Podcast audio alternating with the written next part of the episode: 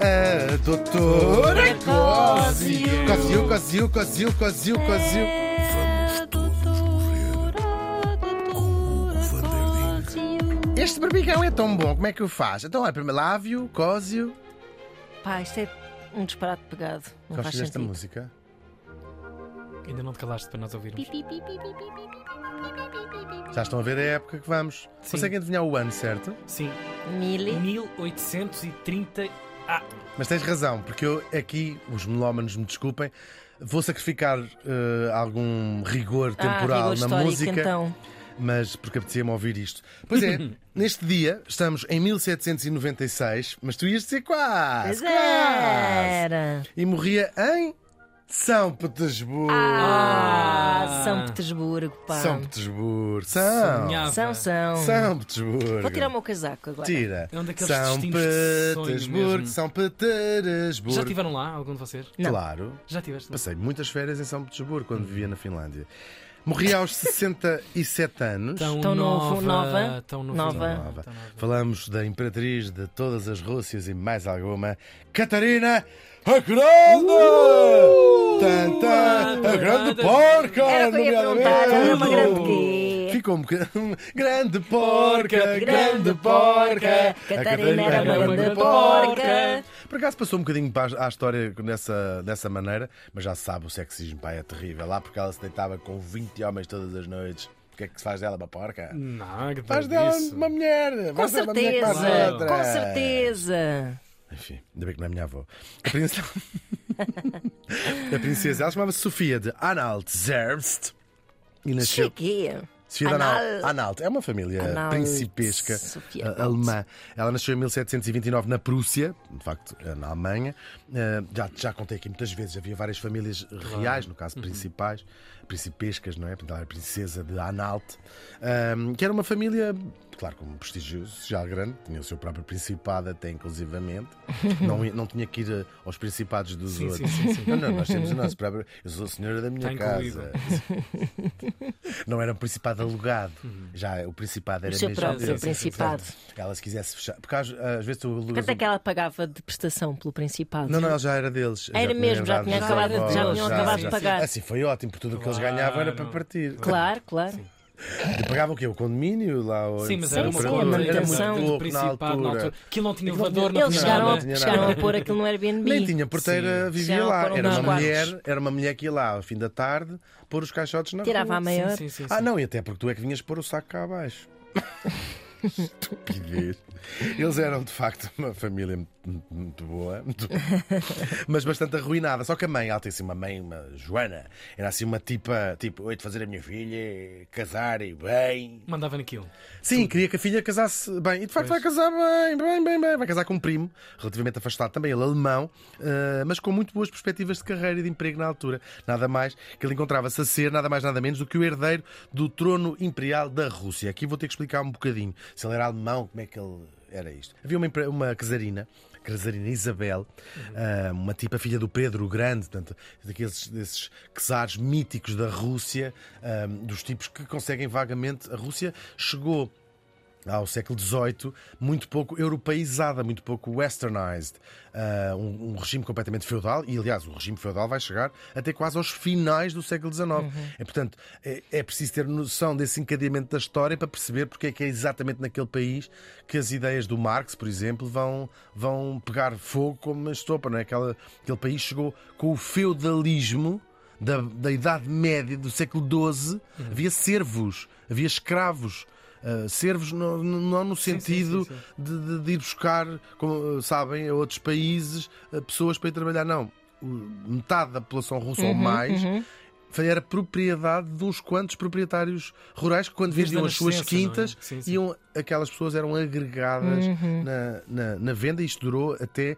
O uh, serfdom, servos, durou até. Foi, foi acabada em 1867, Caramba. por aí, claro. E depois com uns czares mais modernos e outros czares que estavam a tentar. Não, não, isto é bom é assim, isto é bom é assim, isto é bom assim. O último deles, o Nicolau II, quis fazer um. Não, não, isto é bom é assim. E como se sabe, depois acabou por pagar com a sua própria Uhum. uh, vida. Vamos voltar ao tempo da Isabel, da Czarina Isabel. Ela de facto não tinha filhos um, e vai escolher como, como herdeiro um filho de uma sua irmã e que, portanto, que tinha casado com um príncipe alemão, que é este, um, este menino. Este, Este menino. este menino, o menino Pedro, e lá casam elas. Ela vai para, um, para a Rússia, a Nossa Sofia, e como era uh, o dado, vai se converter à Igreja Ortodoxa russa, vai arranjar um nome russo, também era normal das, das princesas que casavam, um, que casavam na Rússia, vai escolher este nome, Catarina, ou é, é Catarina, um, e também começa a aprender uh, russo, e quando ela tem 16 anos eles casam-se. Ele, ele vai ser sempre alemão. Aliás, ela faz um esforço enorme para dizer, bem, agora se a gente está, está aqui, é melhor Claro. não dizer às pessoas que somos. Eles já sabem, não é? Uhum. Eram alemães. Tinham vagas ligações à, à Rússia e ele, porque a mãe era, era de facto da família imperial, mas o pai era alemão e ele tinha crescido na Alemanha. Uhum. Um, e ele sempre desprezou um bocadinho a Rússia. Eles casam, o casamento vai ser dramático desde o início. Ela é uma mulher inteligente, interessada, uh, interessada pelas artes, pela cultura, e ele é um, Um bronco. Nem é bem um burguês, ele é um Peter Pan, uma espécie de Peter Pan. Há agora várias séries sobre a Catarina a Sim, Grande. sim, sim, sim. E era mesmo um miúdo uh, de, de, de 16 anos. Ela queria estar a ler e ele queria ir brincar com. Caçar. Brincar. Nem os sequer caçar, era brincar mesmo pa- a, a saltar à corda. Coitadito, porque também, quer dizer, Sim. que infâncias tiveram essas criaturas? Eu, Péssimo, muito más. é que eu penso sempre nisso, penso Claro. sempre em Catarina a Grande e Pedro com lá, dois anos. Sem, é verdade. Sem, não é? Não era como as, como aos filhos dos camponeses que podiam brincar pelos. Campos alegres, claro. Não, Estas é- é- pessoas tinham vidas. tinham, não, mas tinham todos, na verdade, cada um à É sua maneira, tinham todos vidas É verdade, miseráveis. Mesmo os ricos também tinham vidas miseráveis, de certeza, emocionalmente falando, É afetivamente Mas falando. eles dão-se muito mal. Aliás, aquilo que odeiam-se mesmo. Ahm, e, e ambos vão ter amantes, eh, ele e ela, sabido. Não era uma coisa propriamente.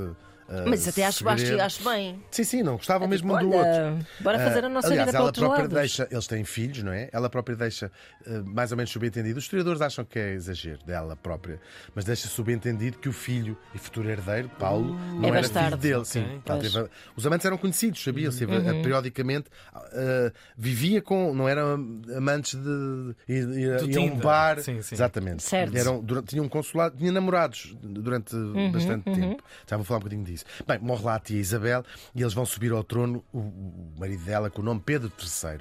Nem se- e aí ele vai ficar um tipo. Transforma-se. Aquele que era um miúdo transforma-se num gajo. Só medidas muito Ai, péssimas. parece ouvir um episódio da Guerra dos Tronos. Sim, e ela, ela e o amante dela na altura, um tipo Grigori Orlov, uma família poderosa russa, vão assistindo a dizer assim: este gajo é maluco. B- Coisas muito impopulares, medidas muito impopulares, ah, um desrespeito pelos russos, enfim, tudo péssimo. E a tratá-la muito mal. Pois. Fica a coisa e quer mandá-la embora. Eles começam a ver a coisa mal parada e resolvem fazer um golpe de Estado. Ela, com a ajuda destes poderosos, e depõe-no Ao seu próprio reinado de alguma forma, mas claro. Tal e qual. Portanto, Ok. ela nunca teve direito ao trono e a verdade é que ela vai ficar uh, até ao fim da vida como a grande, a czarina, a imperatriz. Um, depõe o marido um, e ela, a verdade, portanto, sem, não é, é um golpe sem, uh, com muito apoio popular, uh, com o apoio de- destes, destas famílias poderosas, mas não morreu ninguém. Não morreu ninguém, não é bem assim, porque misteriosamente o marido, ela vai ficar viúva uma semana depois. Pode especular, há várias Ui. causas que ele caiu, que teve um acidente, que foi uma coincidência, ah, que morreu de desgosto. É, Ah, é pouco credível que ela tivesse alguma participação na, vida- na morte dele, porque isso não lhe interessava para nada. Ela já tinha o poder. Exato. E ela própria diz, quando lhe contam que ele morreu, diz assim: pronto. A minha herança, que podia ser grandiosa, vai estar manchada para sempre por esta morte, porque vai parar para sempre a desconfiança de que fui eu que o mandei matar. A verdade é que não, não passou muito essa, essa imagem na história e graças a Deus. E então ela vai o quê? Vai ele morre, ela vai ser regente do filho durante o resto da vida. O filho já tinha mais cuidado para ser rei, porque ela vai de facto ser imperatriz, sem qualquer intenção de largar o poder, durante mais de 30 anos. Ela vai lançar uma série de reformas económicas importantes e de educação, vai criar um sistema de educação num país gigantesco, não é? Vai, vai, hum, criar para as pessoas aprenderem a ler, muita educação já também para as mulheres e vai criar várias escolas uh, femininas. Completamente progressistas. Remo sim, mas no fundo trazer aquilo uhum. para a Europa Ocidental, um uhum. modelo mais ocidental. Ela vai também ser uma importantíssima líder militar, lança campanhas militares uh, contra os otomanos, a Turquia, a Suécia, a Polónia. É ela que conquista a Crimeia para o Império uh, Russo com uma enorme brutalidade que se sabe claro. é, é, o modelo que os russos também não conhecem outro. Uh, só que as reformas dela sociais e económicas não foram o sucesso que podiam ter tido, exatamente por aquilo que eu contei. Ela podia ter sido mais corajosa e acabar, por exemplo, com o feudalismo na Rússia, com essa questão dos servos, só que ela também, como muitas vezes acontece, a figura-chave tem que fazer um balanço entre o que é que é popular claro. e até o que é justo e aquilo que mantém as classes dominantes, no caso a aristocracia russa, uh, contente, porque. Claro, tirava-lhe o tapete no claro, mesmo dia. Claro, uh, obviamente ela sabia muito disso. Mas a sua grande herança para nós todos é uh, a, a, paixão e o mecenato enorme pelas artes que ela tem. É isso. Uhum. Ela consegue transformar a Rússia e São Petersburgo no, no centro cultural da Europa durante uma altura, quando ele estava em Viena, se quiserem, uhum. em Paris, em Versailles, e as pessoas, tipo, os russos eram uns, uns sacos, aquelas coisas, uns gajos muito estranhos. Portanto, a família imperial, a partir dela, são alemães, não é? Tanto ela como o marido eram, eram, eram alemães, em boa verdade. Uh, e então o que é que ela vai fazer? Vai comprar quadros, ela que chegava a comprar 30 e 40 quadros por dia, vai coleciona, colecionadora de arte incrível. Peço o sua... Tiago a comprar discos. Tal e qual. É. Não, mas juntou. Ou roupas, alguém. juntou uma coleção incrível que hoje é o Museu do Hermitage em, em São Petersburgo. Ela era doida por ópera, Uau, assinou o libreto de pai 10 ou 20 ou 30 óperas. Eu lembro-me, já falámos aqui, uh, Luísa Todi foi sua uhum. cantora, um, teve na corte em Sim, São é Petersburgo é durante muito tempo. Ela, ela, era uma mulher muito generosa. Teve uma biblioteca gigantesca, era amiga do Voltaire, com quem se correspondeu. Uma mulher muito. Ele e outros filósofos, era uma mulher muito interessada também e soube chamar a si uma coisa que era déspota iluminada. Sabem? Que é aquilo, é, um poder absoluto, uhum. mas de um príncipe iluminado, que, tá, que tem um bocadinho, o Luís XIV, só que ela tem. Não, não, estão a perceber o que o género, né? só que ela tem a particularidade de ser uma mulher no meio desta, desta, uhum. desta gente toda. Um, ela era muito, de facto, era muito. Tem outra herança engraçada. Ela era uma das primeiras pessoas a apoiar a vacinação e chegou a vacinar contra o sarampo, não é? Que uhum. era o, o, drama na altura. Dois, obrigada, dois, dois milhões de, de, de, completamente de crianças russas. É? Era muito. Isso, só que ela acreditou, era uma mulher muito uhum. ligada também à ciência e estava muito à frente do seu tempo. Uhum. Acreditou na, nas teorias deste tipo que, que, que, inventa a vacinação, não é? Um, e disse: Então venha cá para a Rússia fazer isso. Como convidava o Voltaire para, para almoçar, e algo mais, talvez. ela era muito um, generosa e tinha de facto muitos amantes. Ela teve amantes uh, famosos, um, diz até que foi amante do Gomes Feira de Andrade. Nós trouxemos também, falámos disso aqui nesta, oh, nesta história. E depois uh, zanga, nunca se zangou, ou seja, acabava as relações, os namoros, vamos podemos chamar assim. Uh, ela depois já era viúva, não é? Claro. Um, o, de uma maneira amigável, cansava-se só dos amantes, que tinha tido durante 3 ou 4 anos e tem filhos com, com uhum. eles, mas é muito generosa, para além de lhes dar muito dinheiro como deu a Lisa Todd, não é? Dava-lhe joias. Um, Mas também calhar, se enrolou com A. Sei lá. Fica no ar. As saias aquilo era tão sim, comprido sim, na altura, a gente nem percebia se ela estava, estava, estava a andar às cavalitas ou se não estava. E então. Uh, mas é muito generosa. Ela oferece o reino da Polónia a um dos seus antigos amantes, por exemplo. Uh, e agora o que é que eu faço com sim, isto? É Isso é pior do que aquelas pessoas que oferecem animais de estimação, sim, sabes? Exatamente. Sim. Toma lá isto. E as vossas próprias avós, se calhar também. Estava a faltar. Também lá andavam, não é? Uh, ela, tem, ela tem um filho, o tal Paulo, hum. que lhe há de suceder quando 30 e muitos anos depois, não? Exatamente.